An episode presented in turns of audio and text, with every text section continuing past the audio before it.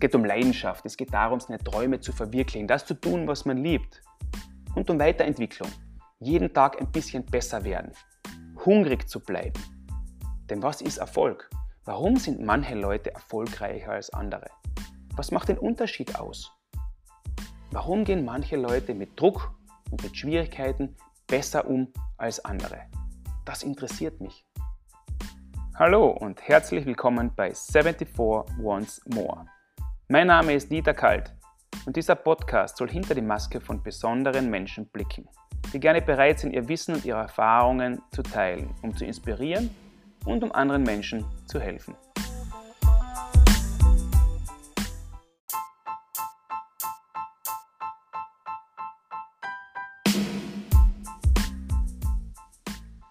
Mein Gast in der heutigen Folge von 74 Once More bin ich selbst.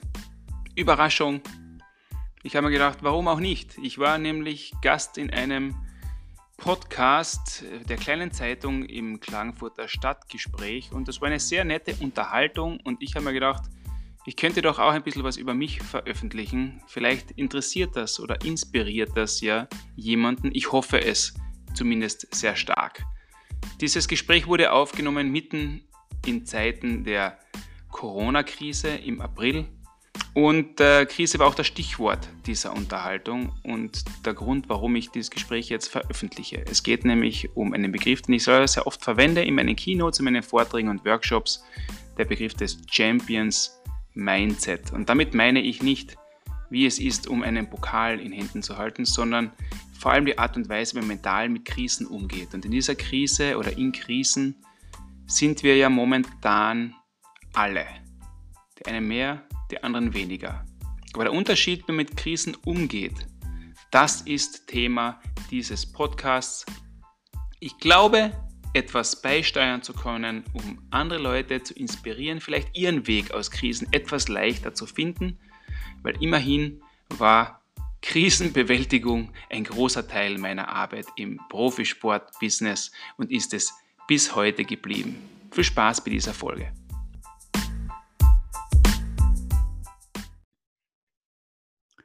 Willkommen beim Stadtgespräch der kleinen Zeitung. Wir sprechen in diesem Podcast darüber, was Klagenfurt und Villach bewegt. Und heute haben wir uns einen Gast eingeladen, ja, bei dem verspreche ich mir zumindest, dass er uns einige Tipps dazu geben wird, wie man aus dieser Lethargie herauskommt. Er ist eine Legende im österreichischen Eishockey und hat mittlerweile seine zweite Karriere erfolgreich gestartet als Motivationscoach, wobei das nur einer von vielen Aspekten ist, den er jetzt bearbeitet. Ein herzliches Grüß Gott und danke für deine Zeit, Dieter Kalt. Danke für die Einladung. Dieter, ähm, zur Abwechslung sind wir jetzt doch einmal in einem Podcast auch bei Du mit Eishockeyspielern. Ist das irgendwie leichter und üblicher, behaupte ich jetzt einmal ganz salopp. Ähm, die Frage, ganz unverblümt. Wie geht es dir jetzt derzeit in Corona-Zeiten? Du hast einmal vor einem Monat circa ein recht lustiges Video aufgenommen aus deinem Garten, hast gezeigt, äh, ja, es ist zwar noch Anfang März, aber wir mussten jetzt mal das Trampolin aufstellen und die Großeltern hast du über Lautsprecher und FaceTime eingeschalten in den Garten zu den Kindern. Ist diese positive Stimmung, die du damals verbreiten wolltest, noch immer da in eurer Großfamilie? Also die positive Stimmung ist, ist bei uns immer da. Ähm, und aber nicht deshalb, um irgendwas zu verniedlichen, weil die Zeiten sind sehr schwierig für, für die meisten Menschen auf der Welt. Und es spielen sich Tragödien ab, wirtschaftlicher Natur und persönlicher Natur in, in vielen Orten. Aber da geht es eigentlich um eine ganz persönliche Einstellung zu Dingen, wenn, wenn Schwierigkeiten auftauchen, weil jeder Mensch ist mit Schwierigkeiten permanent im Laufe des Lebens konfrontiert. Äh, das ist für jeden gleich, für den Erfolgreichen, für den weniger Erfolgreichen, für den, der in der Zeitung steht und für den, der irgendwo im Hintergrund arbeitet und, und, äh, und nie in die Öffentlichkeit kommt. Aber es ist immer ganz entscheidend, was für eine Wahl ich treffe, wie ich mit Schwierigkeiten umgehe. Und das ist auch etwas, was ich jetzt halt mit meiner Frau versuche, äh, diese Chance zu nutzen, um meinen Kindern oder unseren Kindern zu zeigen, dass es schwierig sein wird im Leben, immer wieder mal, aber dass es ganz entscheidend ist, wie wir damit umgehen, was wir für ein Vorbild für andere sind, welche Botschaften wir transportieren. Hm. Was ist da die zentrale Botschaft, die du an deine vier Kinder, die ja in ganz unterschiedlichen Altersklassen sich bewegen, äh, die du ihnen jetzt da mitgeben willst? wir sitzen jetzt nicht stundenlang zu Hause und überlegen uns, was wir jetzt genau den Kindern erzählen. Es geht eigentlich eher darum, wie wir, wie die Erwachsenen das vorleben. Ich versuche den älteren Kindern, die zehnjährigen Mädchen, schon viele Sachen zu erklären, weil sie halt auch Fragen stellen. Aber sie merken natürlich, du, jetzt ist irgendwas anders. Äh, es ist jetzt, äh, es wird viel über ein Thema berichtet. Das ist in den Medien sehr viel, das kriegen sie auch mit. Und wir reden aber über Themen ganz offen. Wir reden auch über, über Krankheit und über Tod und über, über wirtschaftliche Probleme. Ich versuche ihnen Zusammenhänge zu erklären. Einfach nur, um, um nicht zu tun, dass alles in Ordnung ist, aber um zu sagen, wir entscheiden uns, so und so jeden Tag in der Früh aufzustehen und wir schauen als erstes erst einmal, was können wir an unserer Situation ändern, was können wir beeinflussen.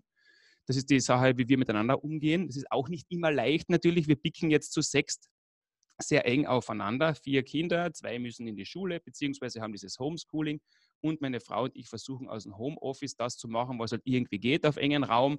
Äh, die Probleme kennt ja auch jeder, der jetzt zu Hause sitzt, weil ich muss über viele Dinge, muss ich dann teilweise lachen. Ich, ich sage es ja auch selber. Sagt, es ist die Zeit, jetzt sich mit sich zu beschäftigen und Gas zu geben und, und Fortbildung und in Form kommen und räumst den Keller auf und diese ganzen Sachen.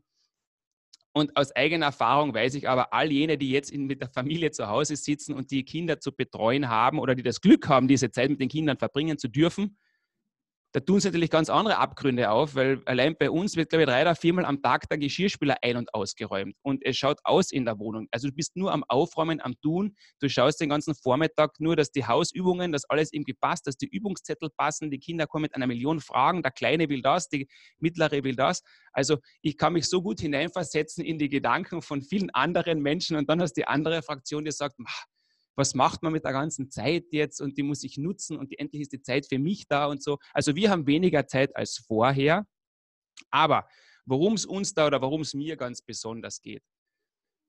Ja, die Zeiten sind extrem schwierig. Ähm, wenn ich jetzt nur an mich denke, ich habe äh, jetzt viel Zeit und äh, Geld und Energie in Ausbildung, in Fortbildung, in einen Aufbau von einem neuen Geschäftsfeld, in eine Ausrichtung für mich und für meine Frau, für meine ganze Familie investiert die letzten zwei Jahre, seitdem ich aus meiner Position beim KAC, aus dieser Sportwelt einmal heraus bin und absichtlich mich damit konfrontiert habe, was ich eigentlich weitermachen will, wo meine Stärken sind, ob mein Leben so verläuft, wie ich das mir vorstelle und was ich daran ändern kann. Und das ist der ganz entscheidende Punkt für mich.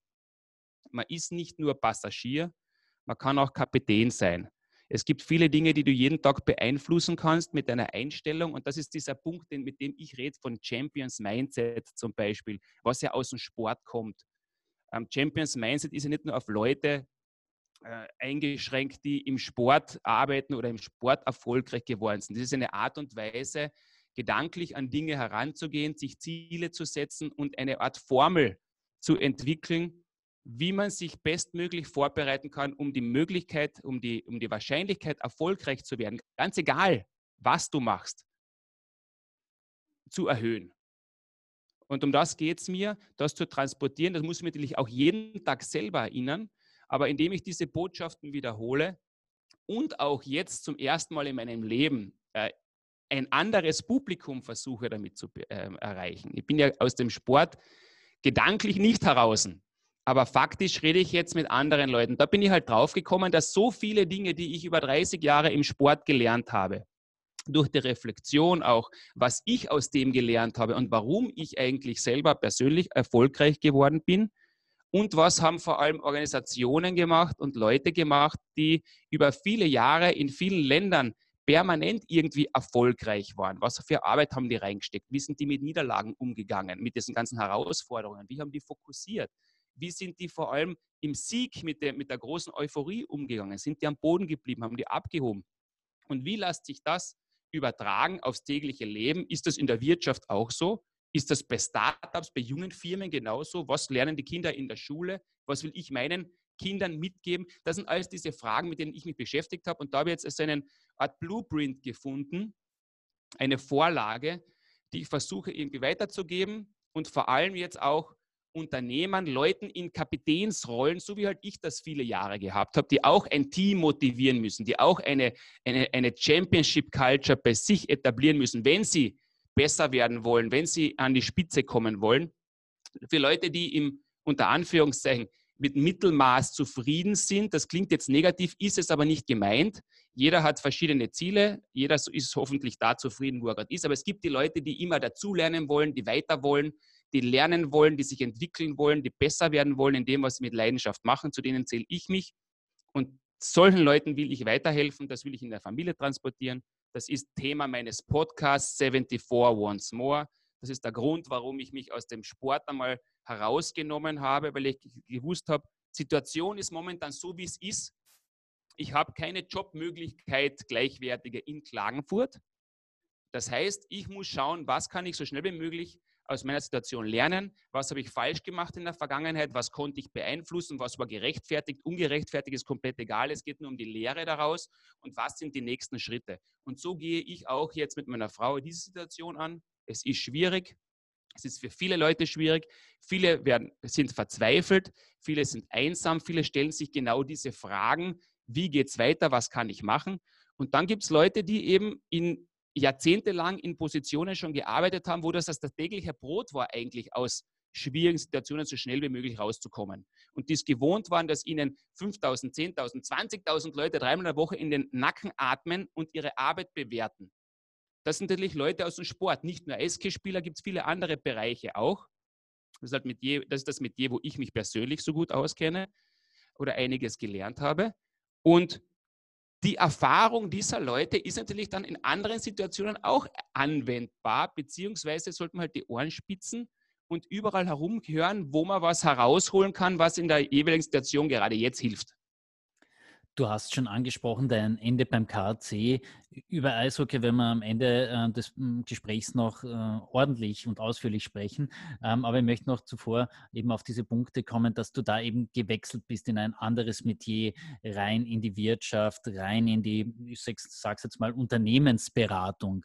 Ähm, wo waren da für dich zu Beginn mal die Stolpersteine, bei denen du gemerkt hast, okay, ich war der Typ mit dem C auf dem Leiberl und die ganze Eishalle hat auf mich geschaut und gewusst, was ich kann und plötzlich muss ich mir hier neu beweisen. Wo waren da die ersten Punkte, wo du dann vielleicht auch mal gezweifelt hast? Hat es diesen Moment überhaupt gegeben oder hast du von Anfang an gewusst, ich will jetzt da ordentlich was durchziehen und es ist dir dann auch so mehr oder weniger nach Plan gelungen?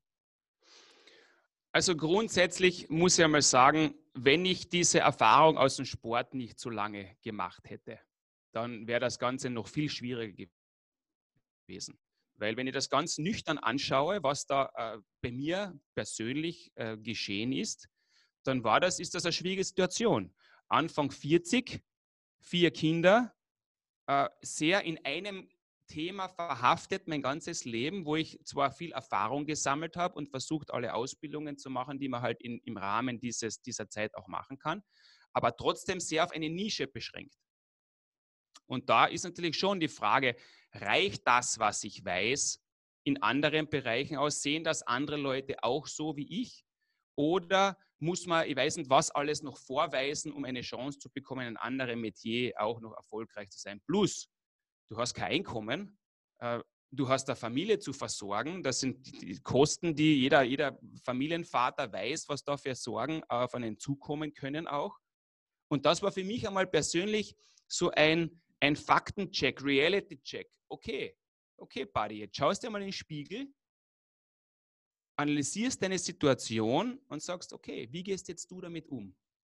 Was hat dich im Sport erfolgreich gemacht? Warum war ich einer von diesen Typen, die es geliebt haben, Verantwortung zu übernehmen? Nicht, dass ich damit immer erfolgreich war, dass ich immer die Entscheidung im positiven Sinne herbeigeführt habe, aber ich habe es geliebt, diese diese Verantwortung auf mich zu nehmen, weil ich gesagt habe, weißt du was, ich habe so viel trainiert, ich habe so viel da rein investiert. Ich habe mein Selbstvertrauen durch Training, durch Wiederholung, durch mentale Vorbereitung, durch mentales Training aufgebaut. Ich weiß, was ich kann.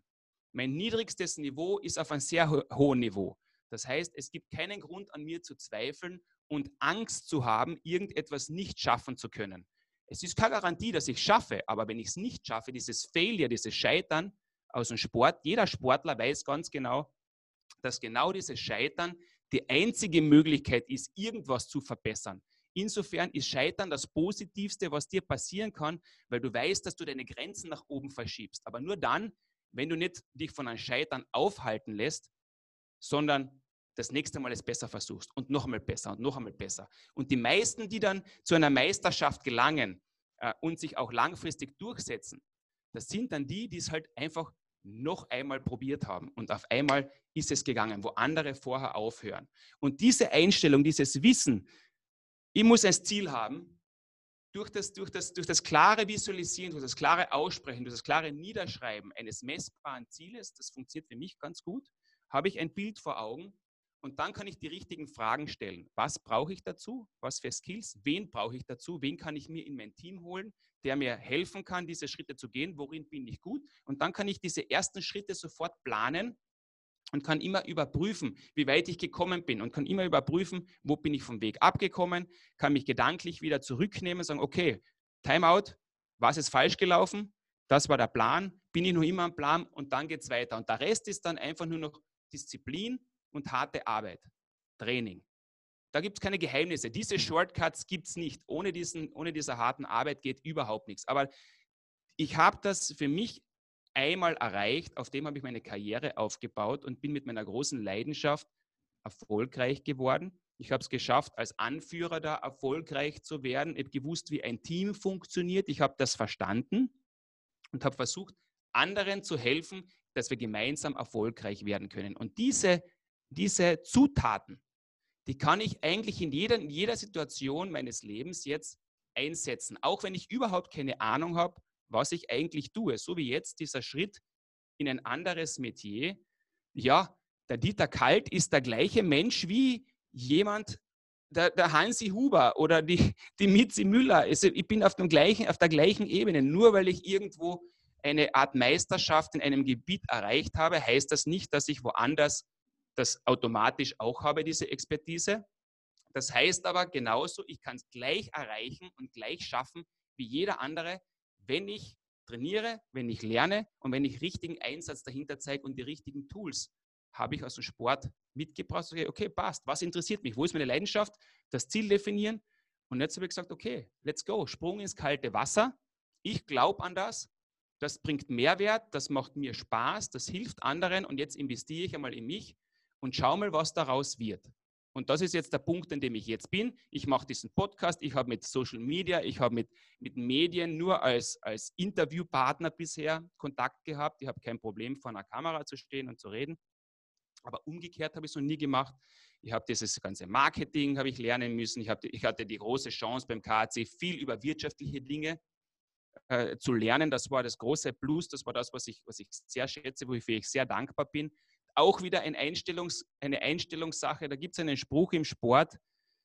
Ähm, ich muss dem Menschen extrem dankbar sein, der mich hinausgeschmissen hat, der, mir, der mich gekündigt hat, weil das war die Person, die mich eingestellt hat und die mir die Chance gegeben hat, diese Erfahrungen über die letzten Jahre als Chef, als, äh, äh, als, als Teilnehmer eines Umschwungprozesses, eines Kulturwechselprozesses bei einem, äh, bei einem Eishockey-Club ähm, zu sein und selber mitwirken zu können und meine Erfahrungen zu sammeln. Hier, das war unschätzbar. Und vor allem auch die Erfahrung dieser großen Krise, dieser Niederlage, dieses, dieses Jobverlusts, wo ich so viel über mich gelernt habe und so viel reflektieren konnte und ganz klar sagen könnte, okay, das will ich, das will ich nicht. Und jetzt gehe ich den Schritt in die andere Richtung.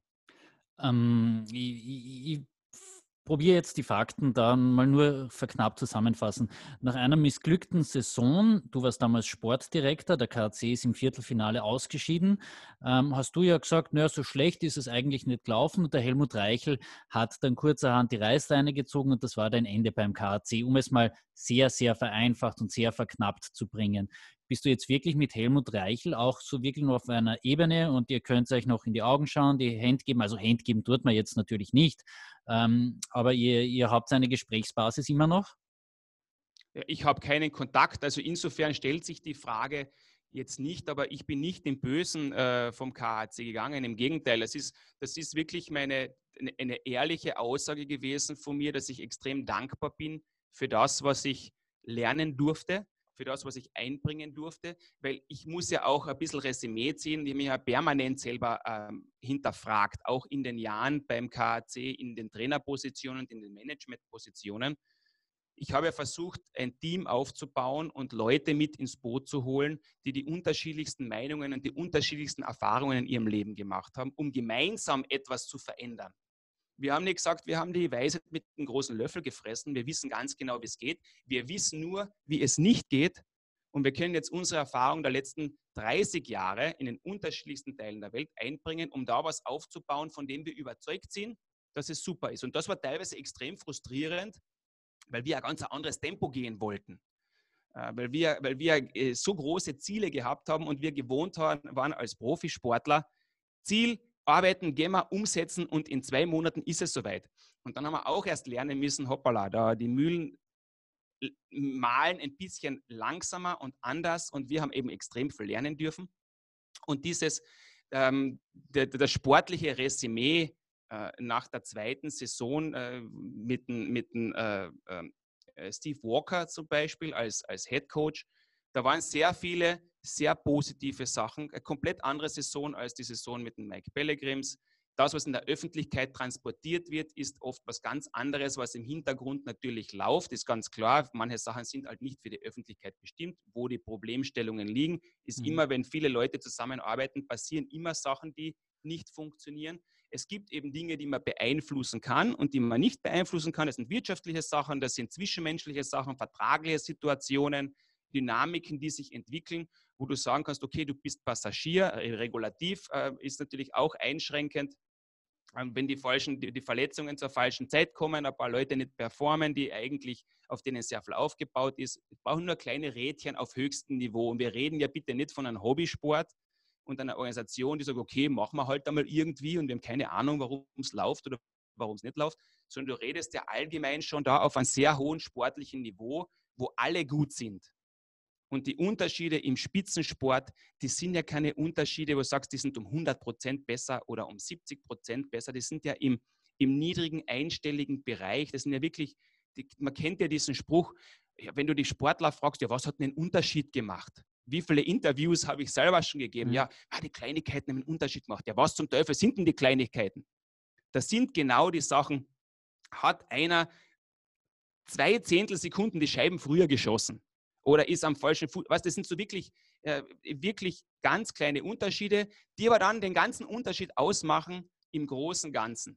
Und dann am Ende des Jahres ist es dann bei manchen Mannschaften ja dieser eine Punkt, dieses eine Tor, das bekommen wurde zur falschen Zeit oder dieses eine Tor, das nicht geschossen wurde, heißt dann Playoff-Teilnahme oder heißt äh, voller Erfolg. Und ich habe das, ich war nicht der Meinung, ich war dafür, dafür stehe ich ganz, ganz klar ein. Ich war unter Anführungszeichen der, der, der Chef im sportlichen Bereich. Und ich habe mich immer vor alle Angestellten gestellt und auch vor die Spieler und vor die Trainer. Und zwar aus dem Grund, weil der Chef dann die Größe zeigen muss, wenn die Dinge nicht gut laufen und erst einmal analysiert werden muss, bevor irgendwo mit dem Finger drauf gezeigt wird. Und grundsätzlich bin einmal ich schuld. Und das Einfachste, was ich tun könnte, ist natürlich zu sagen, alle anderen sind schuld oder der hat eine schlechte Leistung gebracht und der hat eine schlechte Leistung gebracht und der, der Moment direkt nach einem Spiel ist sicher der falsche Moment, um einmal gleich einmal eine Analyse zu äh, bringen, beziehungsweise irgendwo den Finger zu zeigen. Und was ich damals gemacht hatte, ist einfach so, halt einmal, ich lasse das jetzt nicht so stehen, dass da äh, große Schuldzuweisungen gemacht werden. Es sind viele gute Dinge passiert. Man darf nicht vergessen, dass eine Saison ja nicht aus ein, zwei Spielen besteht, sondern es ist ein, ein Marathon über zehn Monate und da waren sehr viele herausfordernde Phasen. Es gibt natürlich Fakten gegeben, die ganz klar ähm, äh, auch belegt haben, ob, wir, ob gute Arbeit oder schlechte Arbeit gemacht worden ist. Diese Analysen voll natürlich, müssen natürlich auch gemacht werden. Insofern messe ich diesen, diese, diese Geschichte, warum es dann zu dem gekommen ist, überhaupt keine, keine Wichtigkeit für mich. Es macht für mich absolut keinen Unterschied mehr. Mhm. Die Dinge sind so, wie sie sind. Ich respektiere die Entscheidung. Ich weiß, ich habe gewusst, in welcher in welchem Job ich bin. Ich weiß, wie es im Profisport aussieht. Es werden emotionale Entscheidungen auch getroffen. Und das ist okay für mich. Ist überhaupt kein Thema. Deswegen wünsche ich dem KHC nach wie vor alles Gute. Nach wie vor sind mir viele Spieler, die natürlich privat ähm, sehr gut bekannt sind und wo sich die Verhältnisse auch über die Jahre geändert haben, wo ich halt kein Spieler mehr war und jetzt in der Chefposition. Jeder hat seine Sicht der Dinge. Da haben sich auch die, die, die Beziehungen natürlich verändern müssen. Aber nach wie vor versuche ich jedem zu helfen, wenn ich irgendwo kann. Und man sollte jetzt an der Stelle dazu sagen, unlängst hatten wir den Hannes Biedermann hier zu Gast. Das war noch in der Playoff-Phase, als man noch irgendwie damit gerechnet hat, es könnte ja vielleicht eine Eishockey-Saison heuer geben mit samt einem gekürten Meister. Äh, da hat er ausdrücklich nochmal deine Nachwuchsarbeit und die ganze Struktur, die du damals aufgebaut hast, gelobt. Also offenbar ist auch beim KAC ist man mit dir und deiner Arbeit mittlerweile sehr im Reinen. Ähm, ganz konkret noch einmal zurückkommend auf deine Arbeit jetzt, die du hast als Unternehmensberater, als Motivationscoach. Ähm, ich habe ja den Eindruck, das hat äh, bei dir vielleicht schon früher zu arbeiten begonnen, als du das selber jetzt darstellst. Ich habe dich mal vor, sicherlich schon über zehn Jahre her, bei einer Pressekonferenz deines Sponsors oder eures Sponsors erlebt. Das war Hirter Bier. Du warst da mit dabei als Spieler des KAC, sozusagen ein bisschen mal Testimonial umgesetzt.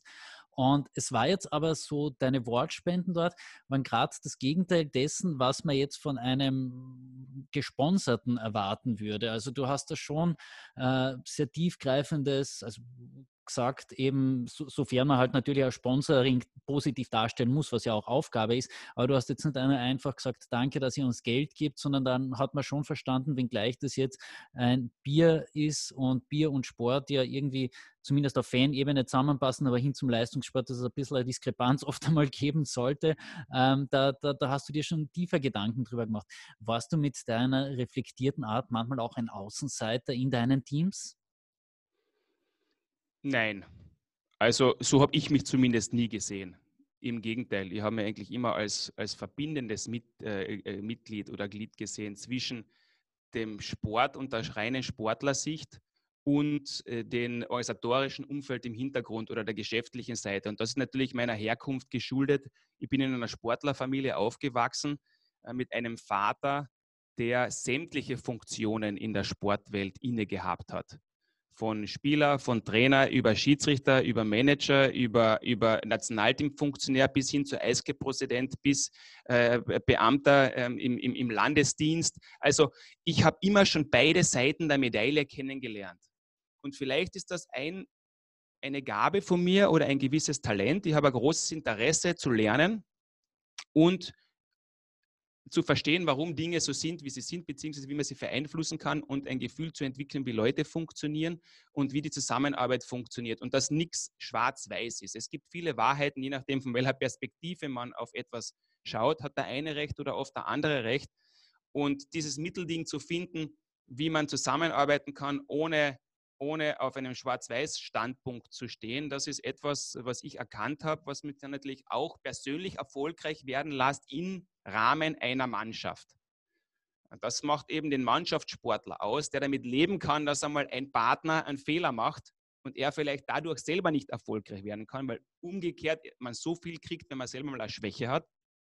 Ich habe über das schon ich habe in den letzten Jahren meiner Karriere immer mehr über das nachgedacht, weil auch sich meine Rolle verändert hatte. Das war für mich ein Entwicklungsprozess. Okay, wenn ich nicht mehr, irgendwann kommt der Zeitpunkt, wo ich nicht mehr dieser spielbestimmende Spielentscheider sein kann in jedem Spiel, der die Tore schießt und das und das und das macht. Es, es kommt eine Wertigkeit auf andere Aufgaben in der Mannschaft. Wie kann ich das erfüllen? Und da haben wir halt immer mehr über diese Sachen äh, Gedanken gemacht. Ich bin insofern äh, sicher ein reflektierter Mensch, manchmal vielleicht ein bisschen zu viel. Manchmal hilft es, ein bisschen ungestümer zu sein und sagen, so, das ist es jetzt, äh, schwarz-weiß, let's go.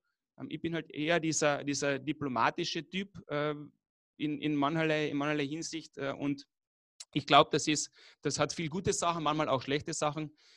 Ich würde mich jetzt aber, weil du mich als, als, als äh, ähm, Unternehmensberater und, und Motivationscoach äh, mhm. tituliert hast. Also ich habe jetzt eigentlich eher die Bezeichnung Mindset und Leadership Coach und Mentor, weil ich ein Mentor bin, vor allem für junge Leute, weil das Thema, das ich anspreche, äh, kann jungen Leuten helfen, eine andere Sicht der Dinge zu entwickeln, beziehungsweise in ihr Selbstvertrauen zu kommen. Die Leute, die halt am Start sind, ihr Leben, ihre Ziele zu setzen und keine Ahnung haben, wie sie die nächsten Schritte äh, zu setzen haben. Und da kommt natürlich mein, mein Gedanke her, was hätte ich mir gewünscht, wie ich jung war, was hätte ich gebraucht, wie ist mein Weg verlaufen, was für ein Tipp äh, hätte, hätte mir weitergeholfen. Und da aus der langjährigen Erfahrung und aus den ganzen Superstars, die ich auch getroffen habe, da habe ich natürlich gelernt, dass die, die ganz oben stehen, die ganz erfolgreich sind, erstens einmal Leute sind, die mit beiden Beinen am Boden stehen. Die erfolgreichsten waren, sind auch in, ja wirklich zu einem hohen Prozentsatz ganz nette, freundliche, hilfsbereite Menschen gewesen, die zwar eine gewisse Rolle in der Öffentlichkeit gespielt haben, um sich selber irgendwie zu schützen und die Privatsphäre zu schützen und dem gewusst, wie man sich businessmäßig auch Sponsoren und so gegenüber verhält, ist ganz klar, aber hinter verschlossenen Türen und im Zwischenmenschlichen waren die top. Das waren nicht die, die zeigen haben müssen, wie super toll sie sind und was sie alles können. Das waren eigentlich eher die, die Fragen gestellt haben und die erkannt haben, dass der Beste nur dann der Beste wird und immer besser wird, wenn er sich die Besten in sein Umfeld holt, die ihn coachen in den verschiedensten Bereichen. Das haben die Leute verstanden, das habe auch ich verstanden und das möchte ich jetzt auch sein für andere. Sei es jetzt junge Leute oder Leute in so Positionen, wie ich es war, die eben Entscheider sind, die eben ihre Teams anführen müssen. Und die Ängste sind ja bei, bei jedem ganz gleich. Mir geht es ja genauso. Ich habe auch meine Mentoren, die ich anrufe und frage, du, wie schaffe ich am besten, meinen Tag zu strukturieren? Weil es Experten gibt, die sich nur mit dem Thema beschäftigen. Wie kann ich am besten öffentlich auftreten? Wie ist meine Technik bei Präsentationen? Äh, wie kann ich am besten YouTube-Videos, was auch immer, es gibt 100.000 Bereiche, in denen man besser werden will. Und da ist Hilfe von außen ganz wichtig. Und in dieses Metier stoße ich in meiner Positionierung jetzt vor, eben vor allem Leuten in diesen Entscheiderpositionen zu helfen, weil gerade in Zeiten der Krise, und das ist eben ganz entscheidend, trennt sich Spreu von Weizen. Weil wenn es leicht ist, sind viele gut und alle haben gute Ratschläge. Aber dann, wenn es richtig schwierig wird, dann muss man vorbereitet sein und vor allem schnell aus diesem Loch wieder rauskommen. Vor allem in Leadership-Positionen, wo dann alle Augen auf dich gerichtet sind. Wenn es gut läuft, kann der Leader, kann der Anführer im Hintergrund sein, da können andere glänzen. Aber wenn es nicht gut läuft, dann muss jemand da sein, der den Dreck wegschiebt. Wunderbar. Das sind jetzt Schlussworte mal für den Teil mit dem Mentalcoach. Den Sportler Dieter Kalt muss ich jetzt aber dennoch noch was fragen. Ähm, wir haben heute den Ostersonntag. Ähm, eigentlich würden wir jetzt wahrscheinlich beide irgendwie uns von den Kindern wegstellen, äh, stehlen und irgendwo einen Stream suchen, wo wir noch das Finale schauen könnten in der Liga oder zumindest eins der Playoff-Spiele wäre es wahrscheinlich. Ähm, was glaubst du, wer wäre denn heuer ins Finale kommen und wer wäre Eishockeymeister geworden?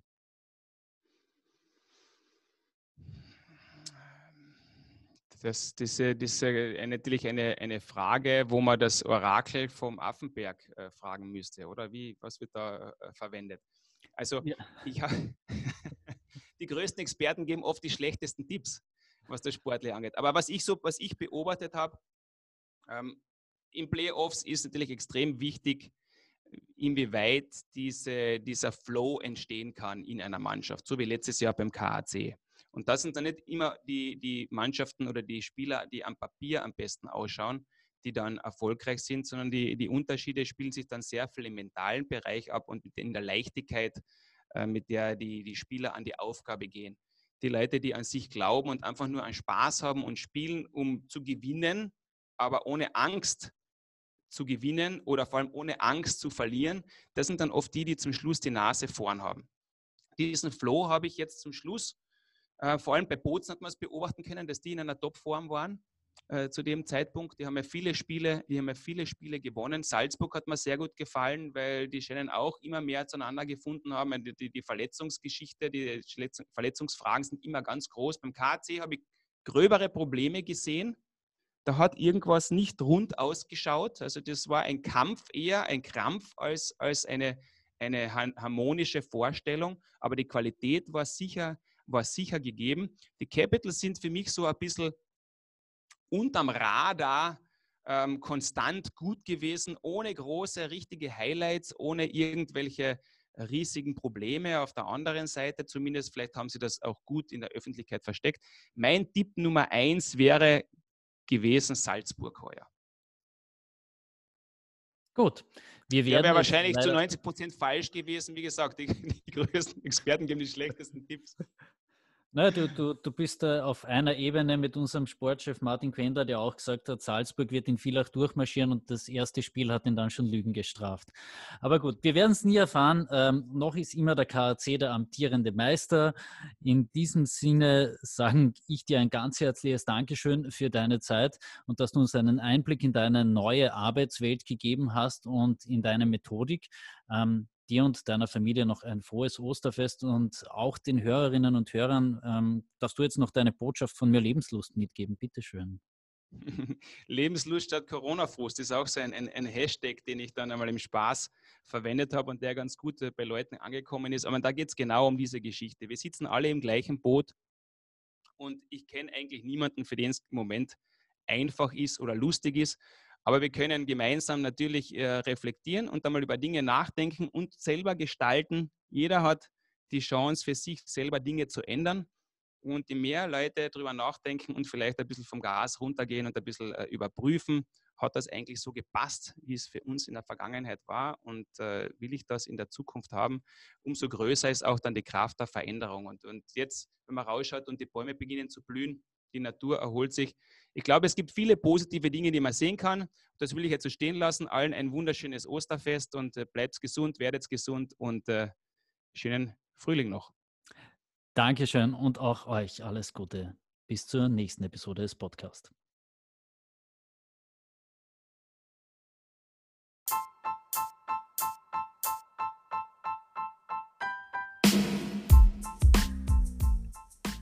Danke fürs Zuhören und ich hoffe, die Folge war interessant und ihr habt etwas für euch mitnehmen können.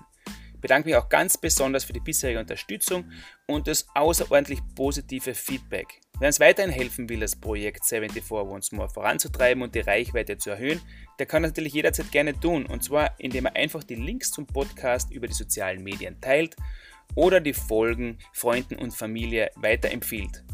Und wer den Podcast abonnieren möchte, kann das auch auf Anchor, Spotify, iTunes oder in anderen gängigen Plattformen jederzeit gerne tun. Eine gute Bewertung, speziell auf iTunes oder sogar ein paar nette Worte in einem Review würden mich ganz besonders freuen.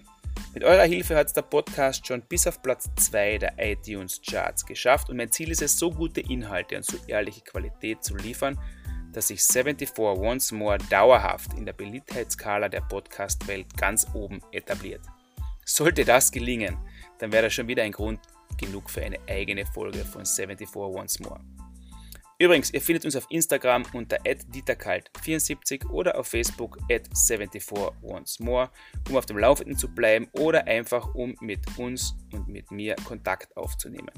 In diesem Sinne, bis zum nächsten Mal und stay tuned.